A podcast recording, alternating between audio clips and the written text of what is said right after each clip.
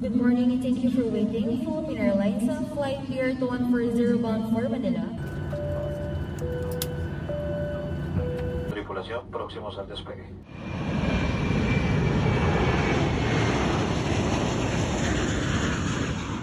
Tú, tú eres el imán y yo soy el metal. Me voy acercando y voy armando el plan. Solo con pensarlo se acelera el pulso. Oh yeah, ya, ya me está gustando más de lo normal. Todos mis sentidos van pidiendo más. Esto hay que tomarlo sin ningún apuro. Despacito, quiero respirar tu cuello despacito. Deja que te diga cosas al oído. Para que te acuerdes si no estás conmigo. Despacito, quiero desnudarte a besos despacito. Firma las paredes de tu Hola a todas y todos, bienvenidos a un nuevo episodio de Marco Pola, una segunda parte del episodio Australia, Trabajo y Vacaciones, así que si no lo escucharon vayan a darle play, así después pueden escuchar este que es un- una segunda parte porque vamos a hablar de nuestro viaje por el sudeste asiático que hicimos después de Australia con la misma invitada que fue un éxito, el público quería que volviera, la gente me dijo, ay, qué, qué bien que habla Sofer, tenés que volverla a invitar, así que acá está de nuevo en el estudio, bienvenida. Bueno, muchas gracias por invitarme de nuevo al estudio. Un placer estar de vuelta. Bueno, y vamos a contar, nosotras decíamos que en el episodio anterior que nos fuimos un año a Australia con la visa Working Holiday para tener la experiencia de trabajar y vivir en Australia, pero también con el objetivo de, una vez que terminara ese año de trabajo, irnos de viaje por el sudeste asiático, que si ven en el mapita está muy cerca, Asia, de eh, Australia. Y es algo como muy común que los backpackers eh, se vayan, mochileros, se vayan a hacer este año de trabajo, ahorren plata y con esa plata se hagan un viaje por el sudeste que además es muy barato, entonces esa plata que ahorras en Australia te rinde mucho en Asia. Y eso fue lo que hicimos nosotras, básicamente. Em, Sí, además que es muy barato, claro, el, mucho más barato acceder desde ahí que acceder desde, desde acá de Latinoamérica, que es, bueno, lejísimos. Este, o sea, para todo el mundo va a ser barato ir ahí, pero el tema es llegar.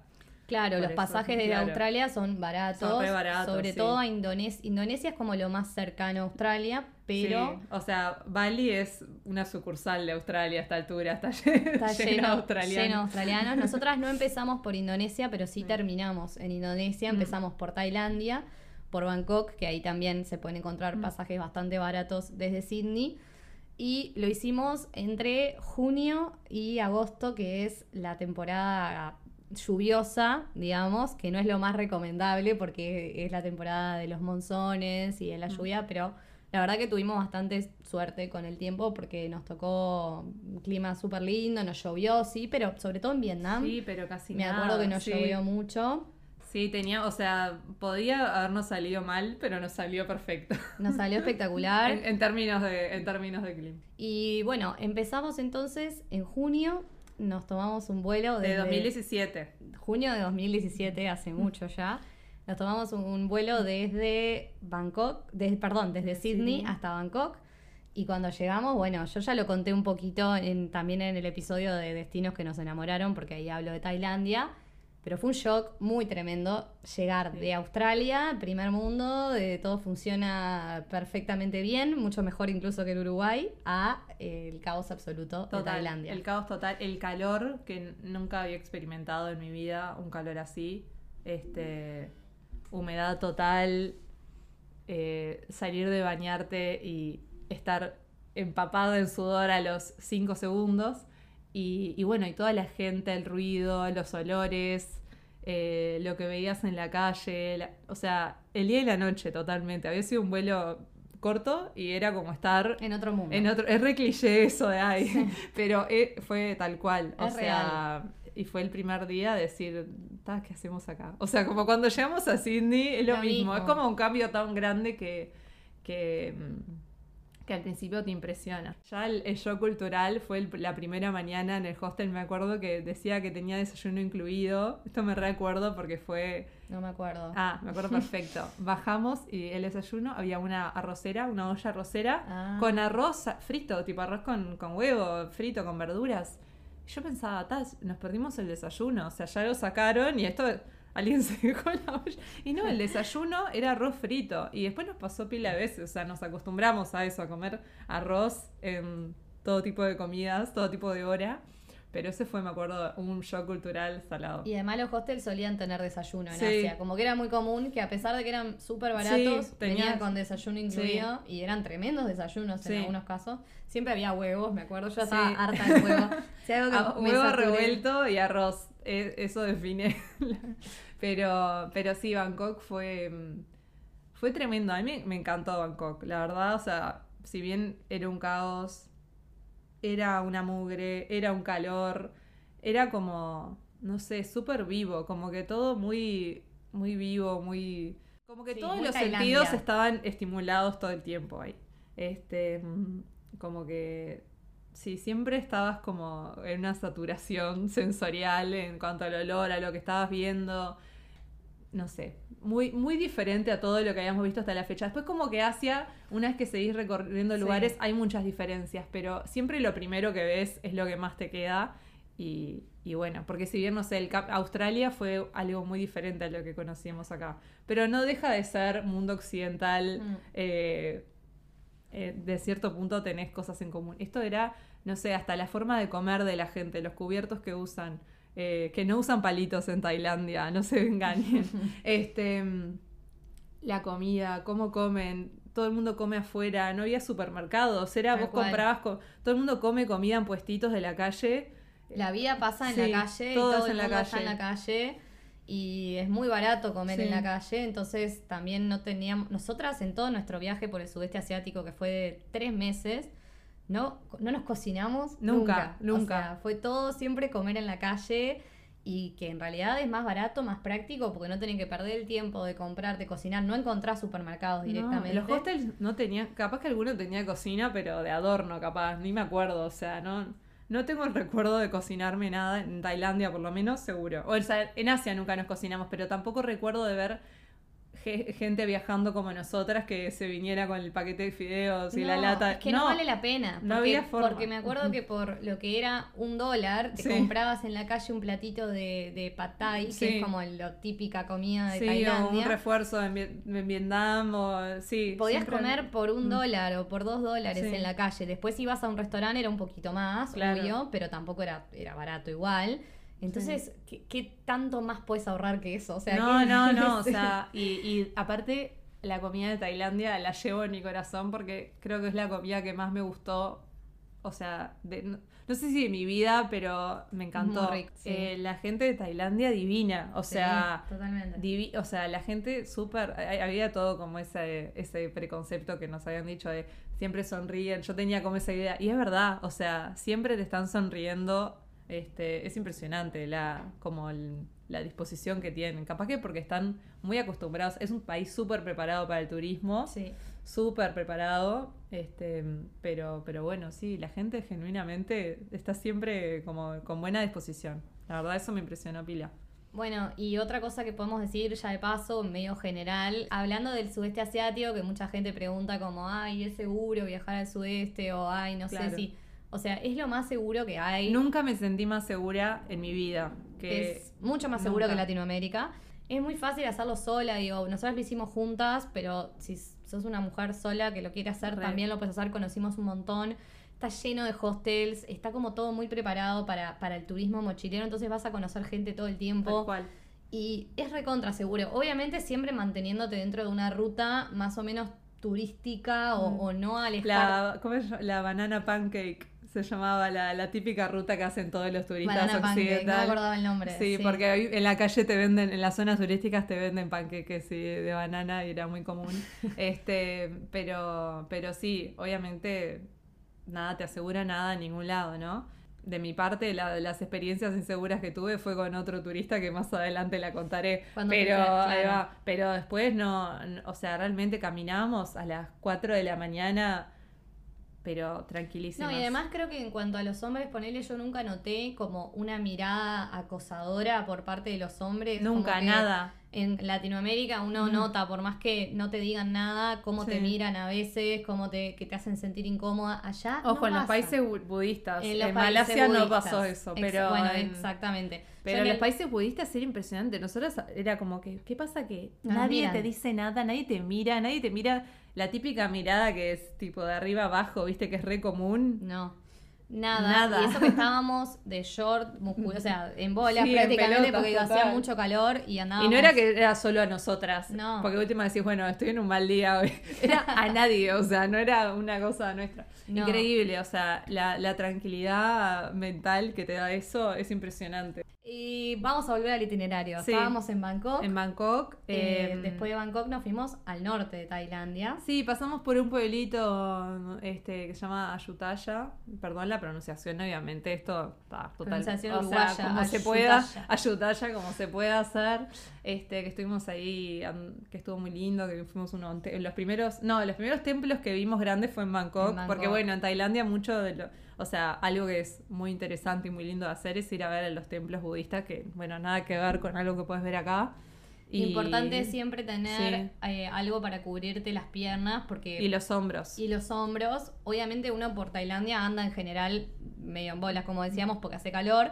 Pero Mucho nosotras calor. andábamos siempre con algún pareo en la Sí, mochila o algo. Eso, eso no es joda, o sea, literal no te dejan entrar si no tenés. también se puede alquilar ahí Sí, un en pareo algunos. o algo en algunos, pero ya es otro tema ponerte a regatear por el pareo. Entonces, mejor si tenés tu propio pareo. Te cubrís los hombros o tipo las piernas como si fuera una pollera larga, eh, porque no podés entrar mostrando hombros y Sí, rodillas. y los hombres tampoco, o sea, es, eso es para ambos sexos, o sea, ni- no podés, no es por, no es por discriminación, No. o sea, no, o sea, y bueno, tenían, tenían otros cuidados en los templos que no, me acuerdo que Entrar no. descalza en muchos, Entrar descalza, pero nunca, nunca afuera. sentarte y apuntarle los pies a Buda, eso es una falta de respeto tremenda. Eh, no tener tatuajes, los tatuajes Ay, de no Buda. de. Había carteles que decían no Buda, pues mucha gente se hace tatuajes de Buda y no les gusta nada que te hagas, o sea. Bueno, eso es otro tema que quiero hablar después, el tema de, del occidental encontrándose con las religiones de ahí, porque eso es todo un tema que puedo hablar un montón de rato, pero, pero sí hay un montón de cuidados que hay que tener con el tema del respeto hacia la cultura, obviamente. Y bueno, volviendo al itinerario, eh, bueno, después sí, nos fuimos al norte, eh, a Chiang Mai, que es un lugar muy conocido por el tema de tener eh, elefantes como reservas de elefantes, que puedes ir a bañar al elefante, subirte al elefante, que no lo hicimos, o sea, tampoco lo recomendamos especialmente porque hemos escuchado que, Fuimos Son nomás a una reserva que era, estaba como en el medio de una que la ruta. encontramos de sin- en La casualidad. encontramos de, de casualidad. casualidad. Igual estaban atados. ahí los Atados, sí. me acuerdo. Sí, re triste, o sea. Este, Y ta- después vimos elefantes caminando por el pavimento. Llevando turistas. Llevando, no, un Sí. horror. Está, bueno, pero igual Chiang Mai divino. Me acuerdo que era como un, era totalmente distinto a Bangkok porque era un pueblito montaño, como en las montañas, mucho, mucho más chiquitos, obviamente otro ambiente. Este, bueno, otra otras cosas de comer también. Me acuerdo que ahí probé el mango sticky rice, Mm. que fue el amor de o sea, todavía sueño con ese postre. Este, Bueno, y el norte tiene esa fama como de ser un poco más tranquilo, es más Sí. de montañas, menos turístico porque hay mucha gente que se lo saltea y que por Sí. ahí hace Bangkok y hace las islas del sur. Claro, que es lo no más va, conocido. No va al norte, entonces está Muy es como más tranquilo, menos turístico. En Pai, que fue el pueblito que fuimos, yo lo conté ya en el otro episodio, alquilamos motos, fue la primera Sí. vez que anduvimos en moto. Bueno, no te piden ningún tipo de licencia de conducir. Todo lo que es seguridad en cuanto a crimen, en cuanto a eh, acoso sexual, en cuanto a... Es, es la inseguridad en cuanto a medio de transporte. O sea, va, todos los medios de transporte que nos tomamos no te pasan un control de nada. O sea, pero sí, las motos, me acuerdo, me acuerdo perfecto de la primera vez que alquilamos moto, que yo que son tenía un- scooter, eran Scooter, scooters scooter. eh, que son que es diferente pues son sin cambios Sí. y son más fáciles de Me manejar. acuerdo de llegar a Pai y ver a todos los, todos los mochileros, eh, todos vendados. O sea, era una venda atrás de otra venda, venda, venda. Yo digo, ¿qué? O sea, esto es un, esto es un peligro. y que maneja gente que nunca manejó una moto O manejan re pedo, manejan, manejan re-. Se creen, tipo, ay, sí, yo estoy acá en mi motito y van a una motito de mierda van a 60 kilómetros por hora, ¿no? En una montaña, o sea. Y además, claro, las rutas son Se- entre montañas. Se le arreglan y bueno, por suerte no nos sucedió, No pero nos pasó, muchas pero veces éramos muy cuidadosas Éramos nosotras cuidadosas, también. nunca manejábamos eh, borrachas o íbamos a una Yo velocidad tenía miedo, prudente. la verdad. O sea, primera Sí. vez que agarraba una moto trataba de ser No. muy cuidadosa porque me daba un miedo Sí, tener un mucho accidente miedo. con la moto. Después te acostumbras porque son realmente una pavada de manejar, es como Sí. más fácil que ir y, una bici. y recomendamos alquilar una porque es parte de la experiencia hacia, de sudeste asiático. es alquilar una moto en algún lado. No, y es la mejor forma de moverte porque un auto no vas a alquilar, o sea, no tienes ni idea. Este, Además, la gente, transporte la gente local se maneja mucho claro, en moto. todo el mundo anda en moto. No en auto, porque los autos no, no. Todo el mundo anda en moto. No ves. Sí, es re barato, re fácil. Es barato. Bueno, y después Excelente del norte fuimos al sur, que Mm. ya al sur, eh, bueno, la parte de las islas, que eso es la parte más, más turística. Y hay un montón de islas entre las que elegir. O sea, lo que sí, yo por lo menos recomiendo ir a Pipi, a Copipi seguro, porque es la isla por ahí que tiene más fiesta de todas, junto con Copangan, que es la famosa Sí. fiesta de la Full Moon Party y la fiesta de la luna llena. Después, al otro día de la full moon, no había nadie más en la isla, Claro. como que se iba. La gente va a Sí. eso. Bueno, eh, Tailandia, espectacular. Estuvimos un mes ahí, fue el país donde estuvimos más tiempo. Sí. Eh, Y vale la pena ir Va. un mes y Total. aprovecharlo porque es el país para mí más completo, por ahí, si tuviera que decir, porque tiene todo. todo. Historia, cultura, templos, Mm. playas, eh, parte, una parte más tranquila o tradicional Sí. como es el norte, eh, joda, Mm. tiene todo lo que quieras, gente amable, comida, o sea, es como... Ay, la comida. Volvería solo para comer. No, y aparte de eso, lo puedes hacer de cualquier forma que quieras. Lo puedes hacer mega, desde mega, mega lujo y comodidad y Sí. confort a pagar 20 pesos por una comida en la calle. O sea, es, es increíble. Yo por mi parte creo que el sudeste asiático, Tailandia y el sudeste asiático en general, creo que es un lugar al que si pueden vayan de jóvenes y vayan de mochileros, Sí. porque me parece que lo que obviamente también Tailandia se puede Mm. hacer de lujo y también la puedes pasar muy bien, pero me parece que son lugares que están hechos para backpackers, para mochileros y que lo que vivís, lo que experimentás el lugar y la cultura local haciéndolo de esa manera no tiene nada que ver a lo que No. cómo lo harías en un resort, o sea, estás totalmente alejado de lo que es el Sí, Tailandia más tradicional. La vas a pasar bomba, obvio, pero por ahí no vas a conectar tanto con el Lo con que la seguro local. es que no hay que ir con valija. O sea, ¿te acordás que nos subíamos a barcos que tenías que literal caminar por el agua? Sí. O sea, o en Bangkok, ponele, no, no existen las veredas. Las veredas no existen. O sea, es un pedacito de calle por el que caminás, después pasan todas las motos y pues la vereda está ocupada por gente comiendo y puestos de comida. O sea, no había, yo me imaginaba, si tuviera valija, literalmente no tendría Bueno, por ¿Dónde eso, pasarla? por eso es que son países para hacerlo de Por mochileros. eso, o sea, hay que ir con mochila, Aunque no con vayas valija. a un mega resort, anda con mochila porque te vas a querer morir si no vas con mochila. O sea, era imposible. Y, y poca ropa. Poca, Poca, ropa. ropa. O sea, Poca ropa, es verano, hace calor, siempre hace calor. en los eh, hostels te las lavan aparte por nada, te lavan la ropa. Ni... Exacto. Después, después de Tailandia, ¿a dónde nos fuimos? A Singapur. Nada que ver. Otro Nada shock. que ver, o sea, otro shock de, de que todo funcionaba perfecto, era carísimo también, por eso hicimos couchsurfing en vez de quedarnos en hostel, que couchsurfing es esta modalidad que te podés quedar gratis en la casa de alguien que Sí. te recibe, te da una habitación. Ahora, puedo hacer una mini introducción de Singapur porque es de los pocos países que te puedo decir algo de la Dale, historia. perfecto. No, que era, una, era un país que en un momento vino un régimen tota- totalmente autoritario. Este, no me acuerdo el nombre de la persona, pero, pero lo convirtió en el país más rico, más seguro de Asia, el más caro también, a base de totalitarismo puro, o sea, fusilar a todos los criminales, pena de muerte por tener un porro, o sea, a ese nivel. Muchas cosas ilegales en Singapur. ¿te Comer chicle. Y comer chicle es ilegal. Y yo no sabía, y fui a pedir un chicle en una estación de servicio, y la mujer me miró con una cara de tipo, hay otra turista pelotuda que Y viene que a no pedir. sabe. Que no sabe o que lo debe hacer de que es gracioso. Y yo sinceramente no sabía.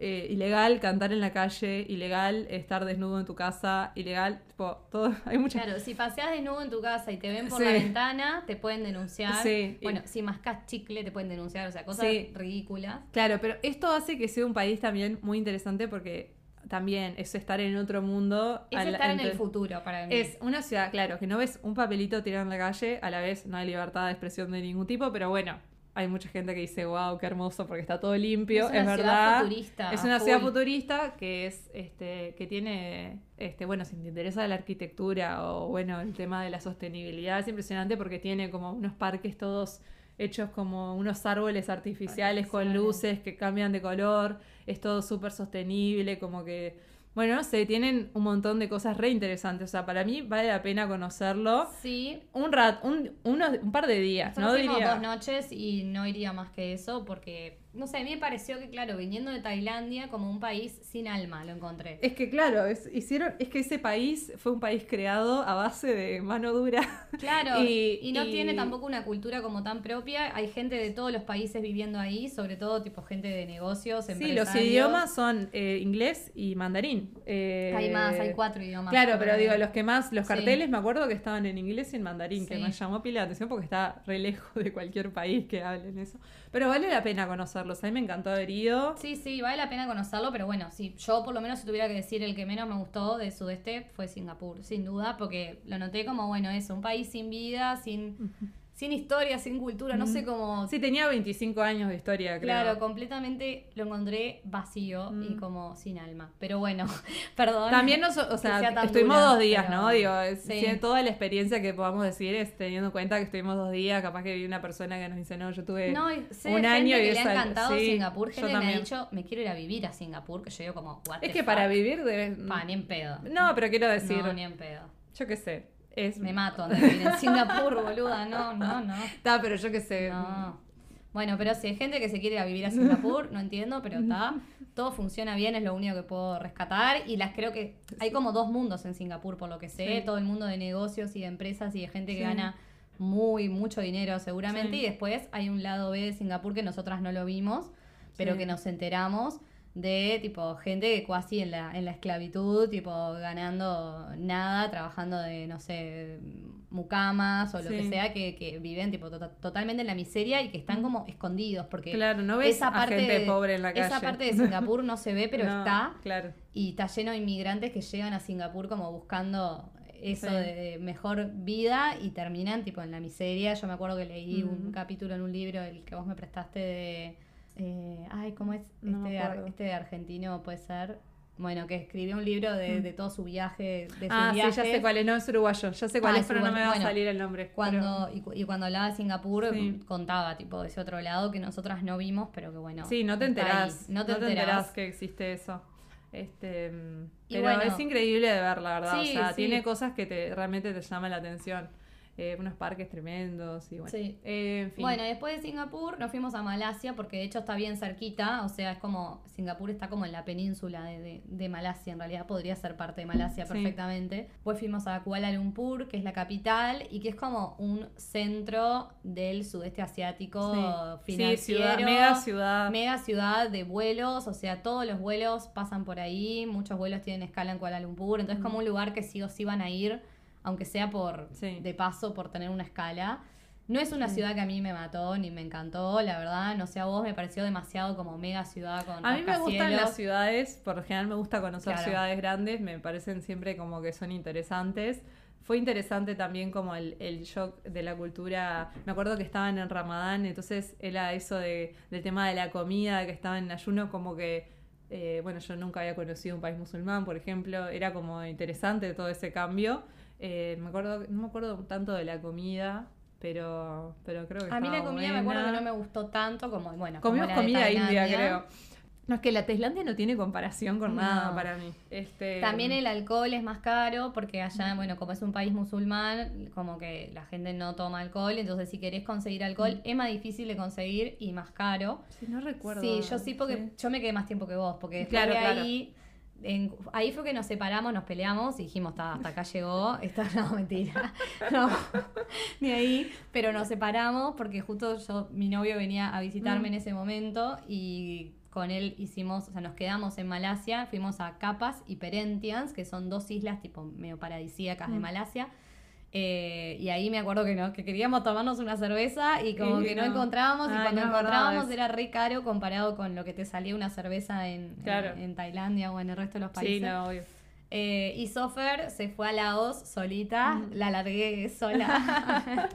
Este, Eh. sí, estuve en Laos, no me acuerdo cuántos días fueron, me encantó Laos. O sea, es, es como un país que, que también no está tan en el circuito de la, de la banana pancake. pero es parte de la banana Es parte de la pancake. banana pancake, ¿o pero no? yo sentí por lo menos que era mucho más tranqui. O sea, es un Mm. país que es mucho más tranqui, excepto un lugar que voy a mencionar, eh, una ciudad que es exclusivamente para la joda, que todos los años se mueren mochileros europeos porque se pasan de joda. Esto es real.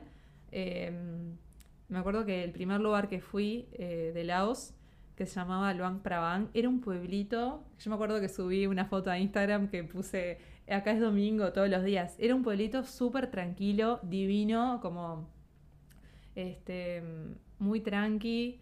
Eh, bueno, el Laos tenía algo muy particular que fue colonia francesa bastante tiempo, entonces como que... No, y era comunista, me acuerdo que vos me era dijiste. comunista, sí, claro. Que no veías como publicidad. Es verdad, en- es verdad me eso, acuerdo que me sí. habías contado sí, que sí, era todos como- los locales tenían como el mismo, los locales tenían como el mismo tipo de letra. Era todo muy lindo estéticamente, como que todo muy uniforme, pero muy, muy como interesante el entorno, todo. Y, y sí, como que tenía colonia francesa, entonces había lugares con tremendos croissants, tipo, era como que no, no entendías dónde estabas, porque estabas comiendo un croissant y un café delicioso, que nada que ver con el resto de las cosas que, que comes en Asia, pero también mucha comida típica, es muy rica.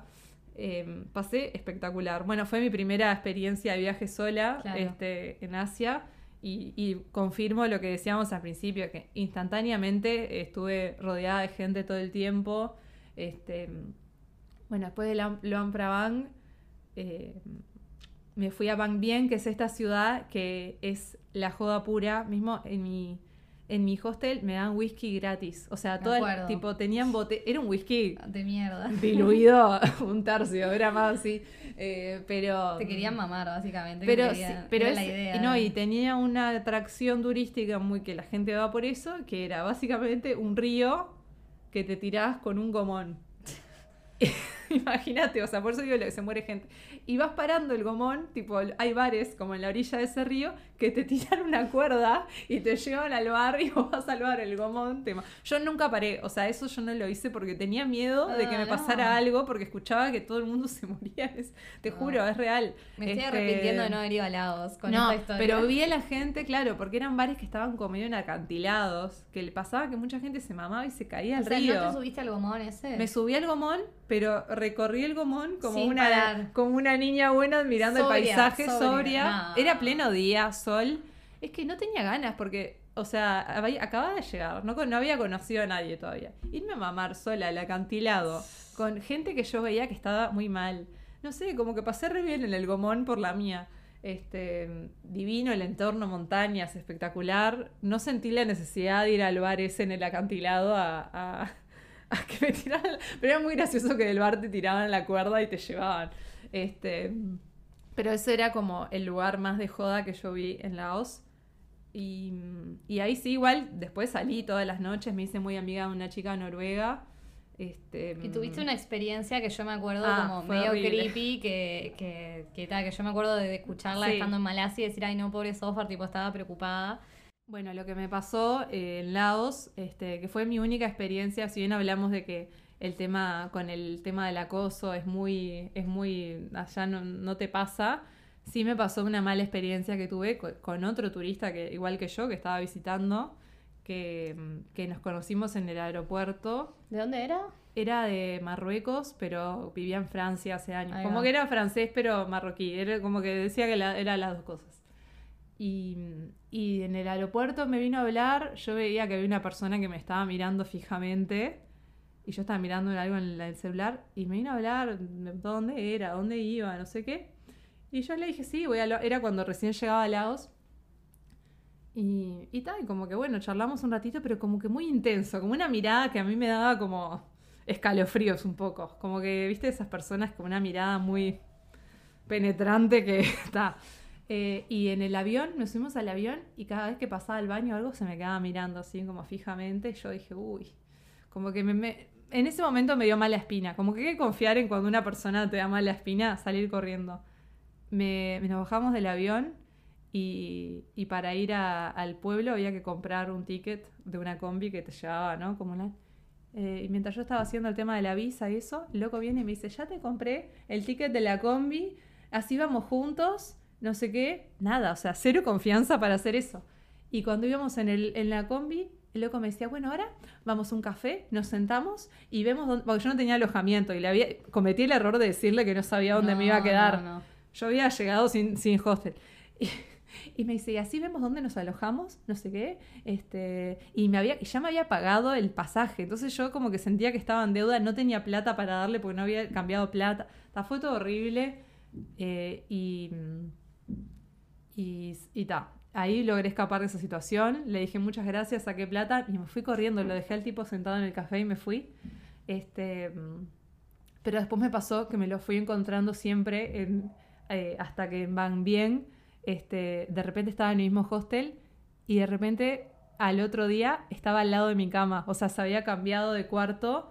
Este, y la noruega con la que me había hecho amiga, en una me dice este, tu, eh, tu porque yo ya le había dicho que este tipo me asustaba, porque siempre me estaba cerca mío, siempre me estaba mirando fijamente, pero no era que me venía a hablar, como que se sentaba y me miraba. Ay, no, no, Horrible. No saben el miedo que yo sentí en ese momento. Hasta que en un momento, este, bueno, se, se cambió al cuarto y se puso al lado de mi cama.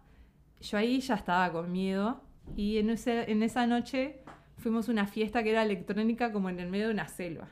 Y el tipo fue a esa fiesta y estuvo toda la noche entre los árboles mirándome No, sin no, venirme no. a hablar. Como que a veces venía, me decía algo y yo como que me iba porque le tenía miedo. Y yo estaba pasando re bien, pasé re bien en esa fiesta.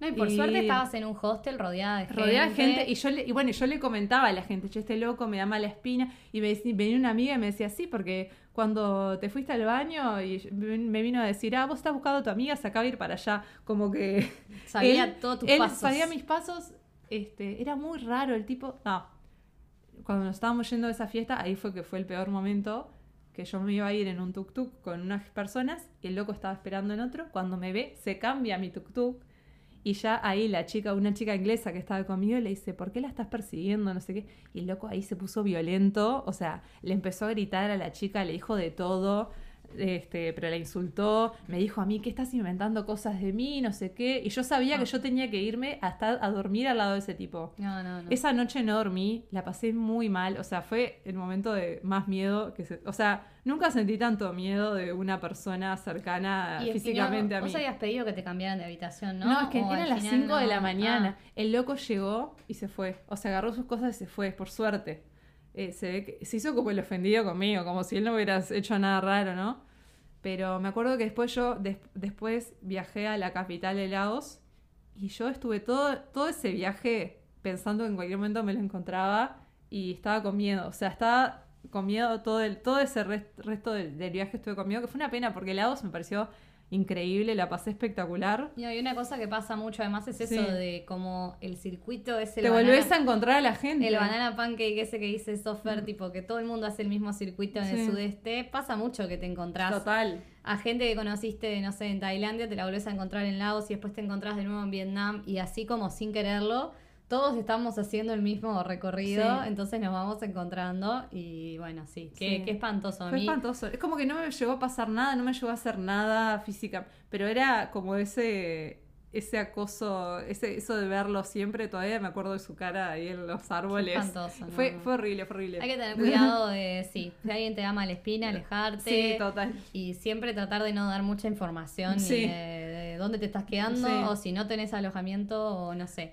No, Pero en eso lo, lo bueno es que los hostels dentro de todo te dan como cierta seguridad. Sí, Yo de última sabía que había gente que estaba durmiendo ahí. Claro, Este, o sea, quieras claro. o no, los hostels son, si estás viajando sola, un lugar seguro porque Total. el dormir con gente te implica que y es difícil que alguien te haga algo si hay otras ocho camas de gente Sí. durmiendo. Digo, tenés un montón de gente que te puede Es que eso fue... defender. O sea, por un lado lo malo es que el tipo se pudo venir a mi cuarto y estar al lado mío. Claro. Eso fue el lado, pero el lado B es que sabía que tenía tres personas ahí que si yo hablaba fuerte, ni siquiera gritaba, ya Claro. sabía que estaba ahí. Bueno, nada, o sea, o sea, eso fue una experiencia mala, no me definió el viaje. Laos para mí fue espectacular, lo recuerdo con todo el cariño, me encantó. Pero sí ahí viví la lo que fue la peor experiencia para mí del viaje, fue Sí. esa. Pero y bueno. después nos volvimos a encontrar. Sí. Después de Laos, yo de, de Malasia, nos encontramos en Myanmar, que es un país que está dentro del sudeste asiático, pero que mucha gente no va, se lo saltea porque no es de lo más turístico. De hecho, se abrió al turismo recién en 2003 Mm. y, y se nota eso porque la gente como que se sorprende de verte.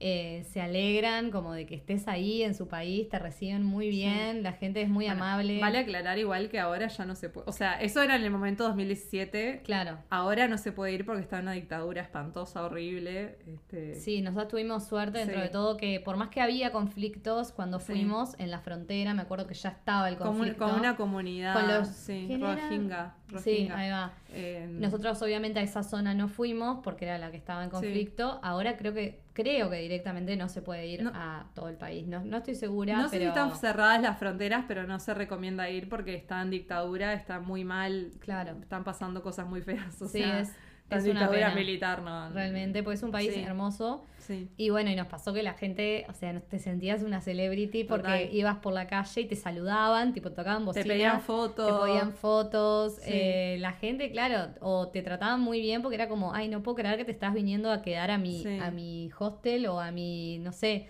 o que estás viniendo a mi café, como te- agradecidos de que estuvieras ahí. Todo y, y bueno, y eso es porque en realidad no reciben tanto turismo, aunque en, en ese entonces obviamente ya había turistas. Sí, obvio. hay, Eh, hay un par de zonas, bueno, la zona... No es Tailandia, no es No, Vietnam, no, no. es, está un poco por fuera del, del Y lo notas en el tema de, bueno, la, hasta la cosa chiquita, por ejemplo, querés ir a comer, encontrar un lugar donde puedas entender el menú que no esté en Claro, alfabeto todo el ahí. menú está... Eh, o, Claro. o bueno, encontrar hostels que estén en buenas condiciones no es tan fácil. Este, Sí. Es como que, bueno, La comida a mí no me pareció tan No, rica, la me acuerdo. no. Ya, creo que fue ahí donde me empecé a hartar un poco de la comida. no, es que me acuerdo, bueno, asiática. otro shock, yo con los desayunos tuve mucho shock. El, me acuerdo el primer desayuno en Myanmar que fue un caldo que tenía un pescado Ay, y un no. huevo duro flotando en el Ay, no me caldo. acuerdo de eso, Yo me recuerdo. Este, pero bueno, el, eso no lo pude comer porque tenía pescado, pero aparte que dije, claro, o sea, cero, que me parece que está bien, o sea, cero el occidental en mente, o sea, no Total. estás en, no estás en su no es como en Tailandia que poco menos te dicen que es una pizza, que es una pasta, que eres un Sí, y bueno, y en Myanmar lo más famoso así creo que es eh, la zona de Pagan, que es donde están eh, muchos templos budistas, miles de templos budistas que antes solía ser la Sí. capital hace mucho tiempo. Eh, y hay globos aerostáticos durante la temporada Mm. seca, nosotros fuimos en la temporada Sí, lluviosa. no los vimos. Y que lo, lo lindo es tipo verlos al amanecer o incluso subirte a uno de esos Sí. globos. Pero aún si van a la temporada lluviosa, que bueno, ahora no sé cuándo van a poder ir porque no se puede ir, pero vale la pena ir igual, porque es una ciudad hermosa que alquilamos bici, ¿te acordás? Bici, Eh, eléctrica, eléctrica. bici eléctrica. Sí. Y recorrimos toda la zona de los templos. Y Eso estuvo increíble. Me acuerdo que yo me saqué la foto con un monje, que el monje me pidió una Sí. foto y yo me saqué Sí, ahí la sí. foto con el monje, con los templos Sí, atrás. sí, sí. No tuvimos tanto contacto con la familia en ese caso como No. sí tuvimos en Vietnam, pero igual fue muy lindo y nos hicimos como el amigas. paisaje espectacular. Yo me acuerdo que ahí me sentía Sí. re mal igual en ese, me acuerdo que ahí sí me sentí como mal de la panza y era como un lugar donde no había, o sea, nada, ni un baño No. decente, o sea, era como... El baño era un agujero. No, y te acuerdo que también estaba, oh no, eso fue en Vietnam, no me acuerdo, pero que estaba resfriada también, como que ya me No, sent- fue en Vietnam. Eso fue en Vietnam, que estaba, ay, sí, ay, no, no, no, me lo decís y te juro que me erizo.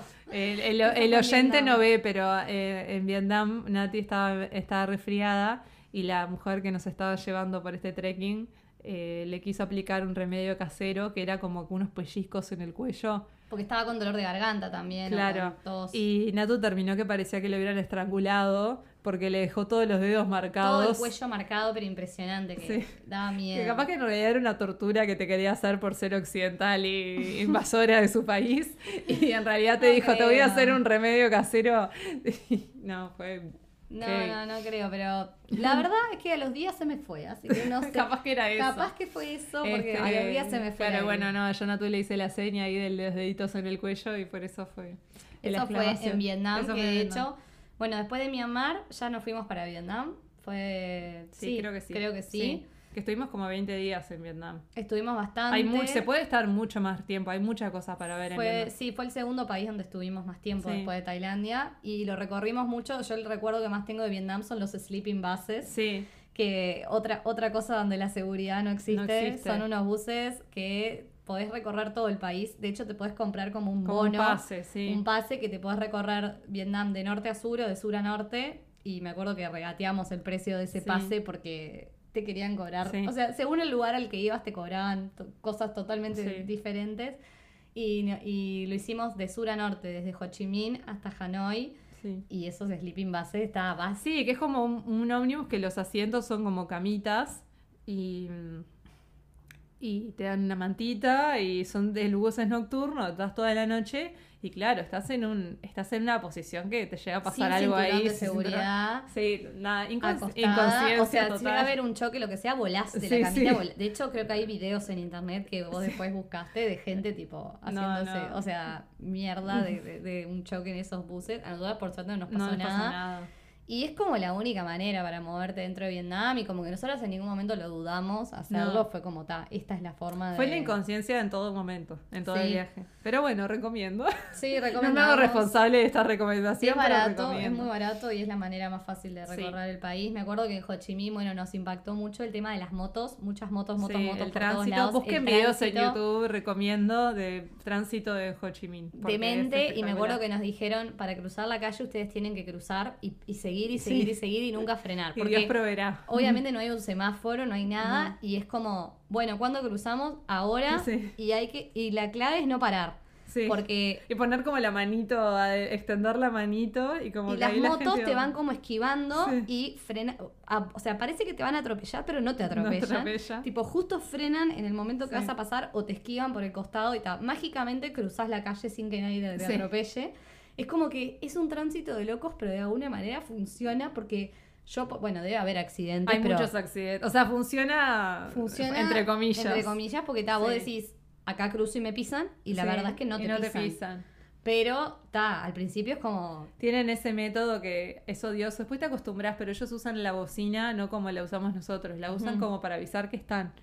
O sea, entonces en la ruta, por ejemplo, cada vez que un auto pasaba al bondi en el que estábamos, le tocaba bocina. Solamente para avisar. Es como su método de seguridad, la bocina. No es para, claro. eh, para avisar que, o sea, para putearte. Es sola, entonces es un sonido de bocina La constante. contaminación sonora es increíble. intenso. Después como que te olvidás, pero era Sí. un momento que era impresionante. O sea, yo no podía creer. Aparte cuando nosotros andábamos en moto, que todo el mundo tocaba bocina, era ¿qué estoy haciendo? Y no, era, era un saludito. Era como que acá estoy. Sí, sí. Eh, y después fuimos, bueno, seguimos subiendo, fuimos a Hoi An, que para mí es la ciudad como más linda de Vietnam, o más pintoresca. Mm. Es muy pintoresca, sí. eh, que es famosa por las lámparas de papel con colores. eh, y es y la como- sastrería, mucha gente se hacía ropa, ¿te Es acordás? verdad, sí. Y es como más chiquita y más manejable, no es como Ho Chi Minh, que era un caos. Sí, sí. Después fuimos a la bahía de Halong Bay. En, en ese route, en, ese- en ese pase de bus que nos compramos, fuimos parando en varios Sí. lados. ¿Te acuerdas? En Muiné, en Sí. no sé, otras paraditas. Había como un pueblo que era ruso, ¿te acordás? Que estaba todo en ruso. Era Sí. como el lugar donde van los rusos de vacaciones y estaban todos los menús en ruso. Es verdad. Me acuerdo que me paró una chica en la calle y me habló en ruso. Yo no entendía nada, este, pero, pero muy, sí, muy gracioso. Vietnam también es famoso por el café, el café vietnamita, que es como, es con clara Con de leche, huevo, ¿no? con, con leche condensada. Había uno que era Ah. el que probamos en, en Hanoi, En con, Hanoi. cano- con clara de huevo, que era deli. Sí. Pero el, el, el, El típico, famoso, el típico es con leche Con leche que era rico. Está muy bueno. Mm, sí. Eh, la comida en Vietnam eran muchas sopas, ¿no? ¿Te no, y los, muchas- los banh mi, ¿te acordás? Todo el tiempo los los banh mi. y las sopas que Sí. bueno Era toman sopa aunque haya La, fo, la sopa que toman Fo. con todo. sí Que esa yo no la tomaba mucho porque siempre tenía carne o casi nunca era muy difícil encontrar vegetariano, pero los banh mi era todos los días. sí porque fue Este- también francés eh, o sí, sea, tenían Vietnam como la, también- son como unos refuerzos que son con baguette, pero te los arman en la calle con, con queso, con lo que quieras, mucho cilantro. A mí me encantó el banh mi. sí pero, estaba buena la comida sí. de- creo que después de la de Tailandia la de Sí. Vietnam creo que fue la segunda que más me Bueno, a mí gustó la de Laos me gustó mucho también, pero Mm. claro, está. Este, y bueno, fuimos a la bahía de Halong Bay, que es como también lo más famoso de, Sí. de Vietnam, eh, que es una bahía que va Seguro como- si buscan fotos, ubican, porque Sí. es como, sí, unas, unas montañas que salen del mar, como medio picos, verde, como, sí. sí. Y en Zapa fue que hicimos, que es un pueblito en la frontera con China al norte, Mm. fue que hicimos otra vez un trekking que lo, yo lo recontra recomiendo. Porque podés ver, más allá de que obviamente está hecho para los turistas y todo, podés quedarte con una familia por dos noches y ver realmente cómo viven ellos de una manera como Sí. súper humilde y precaria. Me acuerdo que estaban como en una choza, ¿no? Era y Sí. tenían, cocinaban en una olla, tipo, me acuerdo como de... Me acuerdo que era re rico lo que comimos, no me acuerdo Comimos qué era. Re rico lo que nos cocinaron. eh, Y bueno, nos hicieron tomar un. No, nos querían, nos daban, ellos tomaban un vino de arroz y Ah. nos daban, nos servían shots de vino de arroz, ¿te acordás? Y era, un- Sí. era un asco. era, no me acuerdo de eso. Era re fuerte, era como un alcohol, ta, pero eso- Y la mujer era súper amable y todo el tiempo nos decía, Choosy me, Sí. choosy me, I see you. sí, sí, Porque aparte no nos entendíamos mucho, No. porque hablaba, en, tipo, sabía unas pocas palabras en inglés que eran las que más o menos se manejaba para poder recibir gente, Sí. pero no sabía mucho inglés. Entonces medio que tampoco nos podíamos comunicar tanto y creo que el esposo directamente no hablaba inglés, No. estaban con los hijitos y me acuerdo que estaban como medio en comunidad, vivían porque había otras mujeres que venían y, y se sentaban todas Sí. juntas y charlaban como en ronda de mujeres y Sí. no sé, a mí me encantó esa experiencia. Fue Que ahí fue que te hicieron la magia esta fue re de duro porque yo encima estaba medio enferma y Sí. quedándome ahí, tipo engripada, Sí. eh, en esas condiciones, pero bueno, que con todo el cuello marcado. Igual re pero- bien, dormimos, me acuerdo que en una cama, como que... ¿No fue en colchón? Sí, pero quiero decir, colchón pero bien digno, o sea, Sí, sí. Y, y nos pusieron el mosquitero, ¿te El acordás? mosquitero. Bueno, en Asia- estábamos, cuida- estábamos muy bien cuidadas por la familia, pero... También uno paga por eso, obviamente, ¿no? Sí. O sea, es una fuente de ingresos para esas familias Sí. eh, hacer esos trekkings porque... O sea, te acosan para hacer, o sea, Claro. te- te- vas por la calle, yo te hago, yo te llevo, yo te llevo, como que, bueno, eso es un tema, o sea, en general los servicios son muy así, como que te los vienen a ofrecer de una forma Claro. muy, Sí. muy insistente. Me acuerdo en un, ¿te acordás en un bus en Vietnam que nos bajamos del bus y teníamos, eran las 8, 7 de la mañana sí. dormidas y teníamos a todos ahí que nos bajamos Sí, re a todos eso. ofreciéndonos cosas, tirándonos Sí. arriba y nosotras tipo, por favor, estoy dormida, no puedo ni pensar en comprar nada. Que ahí fue que nos estafaron con un taxi. Con un taxi, Pues en general no nos estafaron. La única vez que nos estafaron posta fue ese taxi. Fue ese taxi. En Vietnam. Que era a las 5 de la mañana, estábamos Nos redormidas. agarró dormidas y con la guardia baja y nos terminó cobrando carísimo. Más de lo que pagamos en todo, creo que todos los hostels. O sea, Sí. a ver, comparado con plata acá, no es que fuera tan caro, pero era, sí, nos por Pero bueno, la verdad que para en tres meses que nos hayan estafado solo una vez No. en un taxi, digo, Un estafador y un eh, acosador, ya está. Una, dos experiencias, y, y un medio en la mochila. sí. Es- pero, pero nos pasó porque eran las 5 de la mañana y estábamos Sí. dormidas y pero digo, si estás medio despierta y así eh, como no sé, Sí, con la sí. guardia alta, no te pasa porque Hay que estar avispado. hay que estar avispado, no te puede agarrar medio, Sí. medio dormido, medio coso, porque está, ahí te, te pasan por arriba. Sí, total. Y después fuimos a Camboya, eh, que bueno, es un país como bastante, creo que lo más pobre que vimos. Es lo más, lo mi- más duro, lo más duro. Porque aparte ves muchos niños trabajando. Mucha gente amputada, o sea que le de la- faltan de la guerra. partes del cuerpo, Sí. porque la, la guerra y la dictadura La fueron, dictadura, o sea, sí, fueron muy gemeres. recientes. La dictadura de los gemeres rojos, una dictadura Mm. comunista de. Camboya que fue durísima y que tipo mató Sí. miles y miles de personas y como que notás la tristeza en los ojos de la Sí. gente que todavía como que le, le dura todo el, golpe de esa dictadura. Sí, es re triste. Capaz que ahora Myanmar es lo mismo, pero en el momento que fuimos nosotras No. como que no, no vimos eso. No, es que te, te impacta porque aparte lo, lo ves también en las condiciones del país, de- o sea, de la pobreza. Todos Mm. los países tienen pobreza, pero esto es como...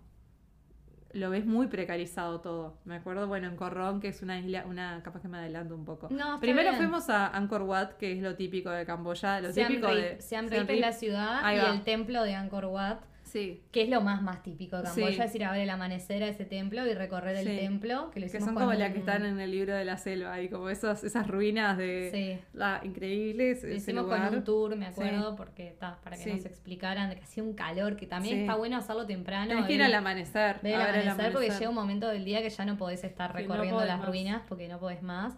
Y ahí me acuerdo que fue que el guía, creo que el guía que fue que nos contó bastante de la Sí. historia de la dictadura, porque no sé si era su padre o su madre que había, lo habían matado Ay, no me en la dictadura, entonces como que también tuvimos el testimonio como muy cercano Ay, de, sí. de alguien que nos contó lo que había sido la eso. Ay, dictadura. sí, me acuerdo que nos dijo, me acuerdo que una cosa que me remarcó que nos dijo, ¿sabes lo que no, lo que no tenemos acá es esperanza? Yo, Ah, sí, es verdad. en el corazón. Y, ahí fuimos a eh, Korong, Corrón, que, que es una isla también súper espectacular, el agua divina.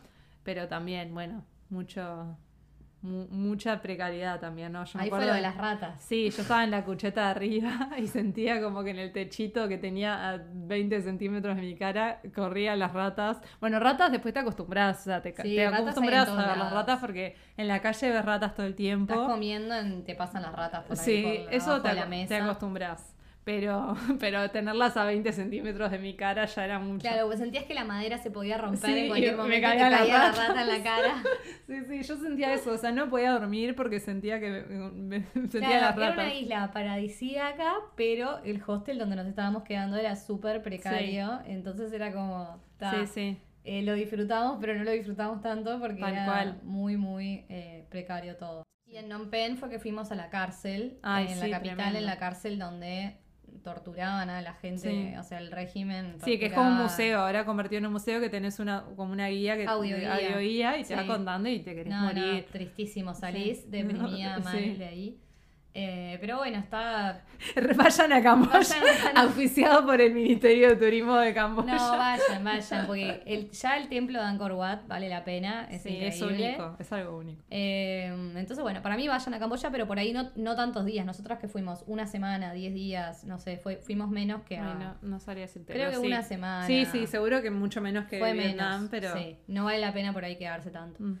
Y bueno, terminamos, para ir terminando, esto ya es eterno.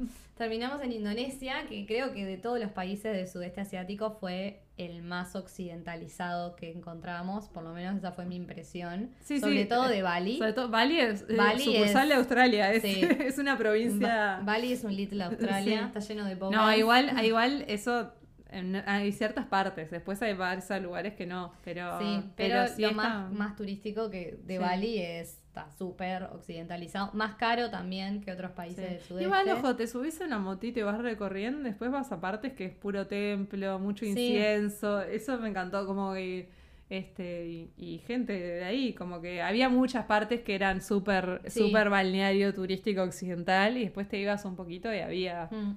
Gente del lugar. que es donde están Sí. los monos, Sí, los que monos te roban. roban las cosas. Sí, eso en, en Tailandia también. Eso Sí. el mono, cuidado con los monos. Los monos te roban la A mí un mono me cartera, abrió la riñonera, me sacó, ¿te acordás? Que me sacó un montón de cosas de la riñonera, me empezó a sacar. y yo quietita porque tenía miedo que el mono me mordiera. Están entrenados para robar esos sí, monos. Total. A mí me robó las papas, ¿te acordás? Que en, en, un- en Bali, en un, Sí. como en un bar que estábamos comiendo, el mono se robó Sí. las, las papas fritas Sí, sí, no, y se increíble. puso a comer. Muy gracioso. Eso es muy cómico. Hay que tener cuidado, pero eso es muy cómico. Y después fuimos a la, a la isla de Gili, que es una isla Sí. chiquitita, que es re paradisíaca, o sea, Sí. recomiendo que vayan porque es... Muy linda. Que vi tortugas haciendo snorkel ahí en, una orillita, ahí nomás. Tortugas, como divina. Se divina. recorre en bici. Sí, es muy chiquita. muy chiquita. Y tiene algo muy peculiar Mm, sí. que es famosa por sus hongos alucinógenos. Sí. Eh, Cuidado, gente. Venden en la playa venden milkshakes de hongos y es como muy típico, tipo todo el mundo Sí. sabe que vas ahí, te compras el milkshake de hongos Sí. y no hay ningún tipo de control de nada. no. Entonces es como el lugar para ir a probar los hongos. Y bueno, Sofer acá eh, quería probar la experiencia. Me dejas mal no te escondas, ahora no te escondas. Bueno, sí, yo quería probar, este... No, yo no sabía qué iba a pasar, o sea, no sabía qué pasa con tu cuerpo, nunca había consumido nada alucinógeno Sí, nos en mi habían vida. dicho como pruébenlos en un lugar abierto, Sí. al aire libre, en una playa, que estés con alguien de confianza. Bueno, nosotros Sí. lo hicimos juntas, mirando el atardecer en la playa y nos compramos Sí. un milkshake cada una, que Sí. eso fue un error. Después nos Sí. dimos cuenta que tendríamos que haber compartido uno. Porque claro, la, fue dosis fue muy alta. Sí, fue un montón, fue una y- demencia. Y nos pegó, o sea, horas. Horas. Tipo desde las 6 de la tarde, 5 o 6 de la tarde, hasta las, no sé, 12 de la noche, que no se nos había ido el efecto todavía. sí. Y fue una experiencia, o sea, muy zarpada. Yo por lo menos tuve desde matarnos de risa Sí. a filosofar Euforia. de la vida a miedo de sentir tipo esto no se me va a pasar nunca. Eh, Y después la resaca fue horrible. la resaca fue horrible. Eh, estábamos en la playa y bueno, está eh, de ver eh, en, en- en la arena un mundo de Sí, granitos es de como arena que diferentes. todas las, o sea, todos los sentidos se te agudizan al máximo, al máximo total. Entonces, claro, ves, ves un pedacito, ves una baldosa y te puedes quedar mirando la baldosa 12 horas, porque ves la baldosa, ves todos los colores, ves Entonces, claro, imagínate en la playa con un volcán ahí en el fondo espectacular, el agua, la arena. Yo veía bueno, luces en el cielo. Sí. eh, No, era increíble, o sea, todas las cosas que vimos, una demencia, una demencia total. No, Tuvo es- sus, sus puntos altos y sus puntos bajos. O Claro. sea, no digo que es una experiencia que digo, pa, te re recomiendo, pero Para mí, es- o sea, si, si se recomienda, si lo van a hacer, fíjense la dosis. O sea, Sí. yo creo que con un poco menos de lo que consumimos nosotras, hubiera, por ahí lo hubiéramos pasado mejor. Sí, porque- y capaz de estar con alguien también que sepa un poco cómo va a ser, porque nosotras no teníamos ni idea qué iba a pasar. Me acuerdo que al principio pensamos, esto no está haciendo efecto. Claro. Y después era como demora. sentir que te ibas de tu te cuerpo ibas, como y que te pánico. el alma de tu cuerpo. En un momento fue como pánico. ¿Qué está pasando en mi cuerpo? Claro. Yo en un momento pensé que iba a quedar así, como Claro. que no se me, iba a ir- no se me iba a ir el que efecto. capaz que tener a alguien que te diga, no, tranquila, tipo, es normal lo que te está pasando. Que no- bueno, nosotras estábamos ahí como. Bueno, todo es hipersensorial, Sí. entonces si alguien te toca un brazo es como, no me toques Sí, porque... yo no podía ni mirar el celular porque era Claro, demasiada información. Todos los estímulos son Sí. demasiado. Es como lo contrario por ahí a otras drogas que no sé, que generan, que no he probado, pero que sé que generan como al revés ganas de Sí, de abrazarte, abrazarte, sí, de sí. tocarte, de coso. Esto todo lo contrario, tipo, no Sí. querés ni que te toquen porque es todo- introspectiva. es muy introspectiva, sí. muy oscura también, como muy para adentro. Sí. Filosofamos de, de todo. Entendimos el significado del Sí, universo. por un momento nos iluminamos Por un momento totalmente. pensamos que habíamos entendido el sentido de la vida. y Pero de- después re que, re que éramos tipo un personaje Capuzot. O sea, era tipo, porque todo es el todo y la nada es la nada y el universo es infinito. Tipo, cosas totalmente chotas, pero para nosotros Era como, estábamos wow. descubriendo. Sí, Y ya había un pelado en la playa que yo me acuerdo que le decía a Sofer, el pelado es como mi punto de referencia y mientras él esté ahí todo va a estar bien. Todo va a estar bien, El no nos fuimos. pelado, el pobre pelado tenía dos drogadas mirándolo fijamente. Ay, no, tipo, no, no, diría, qué desastre. horror. O sea, no, y aparte fueron horas así, horas. y había, me acuerdo, un montón de gente bailando, que se había formado como una comunidad, que habían Sí. puesto música. Y yo que me encanta bailar, no podía ni pensar No. en sumarme a bailar. O sea, lo, lo miraba como totalmente de afuera, como wow, lo que está pasando, pero no me podía pensar ni en acercarme a la gente a bailar. No, no. O sea, impensable. Después Era me acuerdo demasiado que estímulo. cuando se hizo de noche nos agarramos las bicis porque habíamos Sí. ido en bici y nos fuimos al hostel que estaba cerquita, pero me acuerdo cuando íbamos andando en la bici, que yo esto no me olvido más, siento que estaba en un videojuego y que iba saltando pantallas. Sí, total. Y que tipo, un restaurante era una pantalla, Sí. otro restaurante era otra pantalla. Y la que era- playa, y después pasabas al pueblo, después, sí. Y Era me acuerdo un que, sí, que, que pasó un Un caballo. que por- porque en ese lugar no había, sí, no había este, no había transporte, o sea, era todo bicis y caballos. Era como una isla, es como una isla ecológica, no hay autos. Entonces había Sí. carritos con caballos y pasó un caballo y yo en ese momento yo dije, pero de verdad lo siento, no era como que dije, pa, me voy a hacer la loca porque estoy drogada, era como que yo sentí que el caballo ¿Que me había mirado y dije, pa, nos miramos a los ojos, como que fue resalado. Estaba- O sea, todo cliché de gente drogada. O sea, nada, no descubrimos nada. Y, y, bueno, después ya al final, tarde en la noche, se nos empezó como a bajar, que ahí la resaca fue... Náusea, no a mí podíamos me, comer a mí no me pegó tanto para eso. Ah. O sea, sí tenía sensación Como de que no quería podías comer. Fuimos y queríamos comer eh, fideos con queso y la gente no entiende el significado de fideos No, con queso. allá el queso casi que no existe. Eh, era, le decíamos eh, fideos con que- tipo pasta with Cheese, cheese. Y no. nos trajeron tipo un masacote de una gota de aceite, nada, y No, un no, pedazo no. de queso. Ta, pero era así, no, no es náuseas de que ta, la pasé mal náuseas, pero como eso, malestar general. Como... No, y también bajón anímico Sí, de total. estar como mal. Yo, de tipo, ¿por qué hice esto? Como de arrepentimiento. Y al otro día teníamos que tomar un barco que ya lo Cancelado. teníamos, lo teníamos comprado, creo, para no sé, para irnos de ahí Sí. a otra isla, a Lombok, me parece. Sí. Y no nos lo tomamos, porque Sí. no podíamos pensar en irnos, en tomarnos un barco, en movernos, en. Nos quedamos todo el día el otro día en la playa, tipo tiradas, eh, descansando y bajando como esa. Sí, sí, hay que tener cuidado, o sea... Sí, O sea, con, con las cosas cuidado que con las drogas. Igual, bueno, los hongos yo después me enteré que son, es la droga más segura que hay. O sea, en el nivel de que nunca es imposible que vos tengas una sobredosis de hongos. Es imposible que te pase algo, más allá de, bueno, decir, ah, puedo volar y me tiro por la ventana. Claro. Eso sí te puede pasar, pero no es, es una droga segura para el cuerpo. Pero que eso no lo sabía, o sea, no lo sabía cuando lo fui a consumir, o sea, Claro. inconsciente.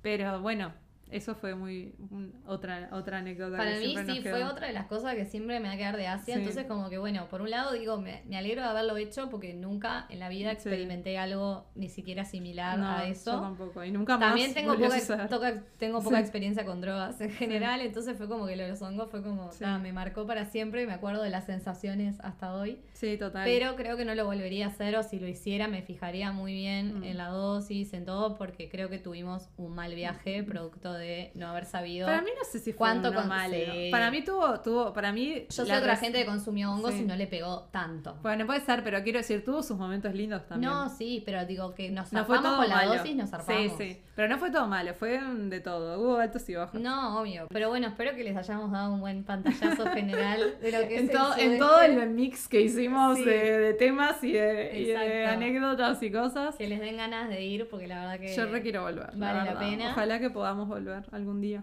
cuéntenos qué les pareció, escríbanos y para cualquier otro tipo de recomendación también les podemos pasar por privado. Y bueno, denle cinco estrellitas al podcast porque me ayudan y suscríbanse también. Y Ya mismo. hasta la próxima. Pasito a pasito, suave, suavecito, lo vamos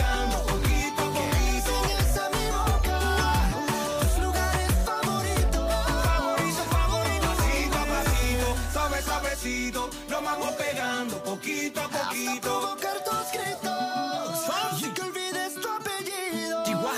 Despacito.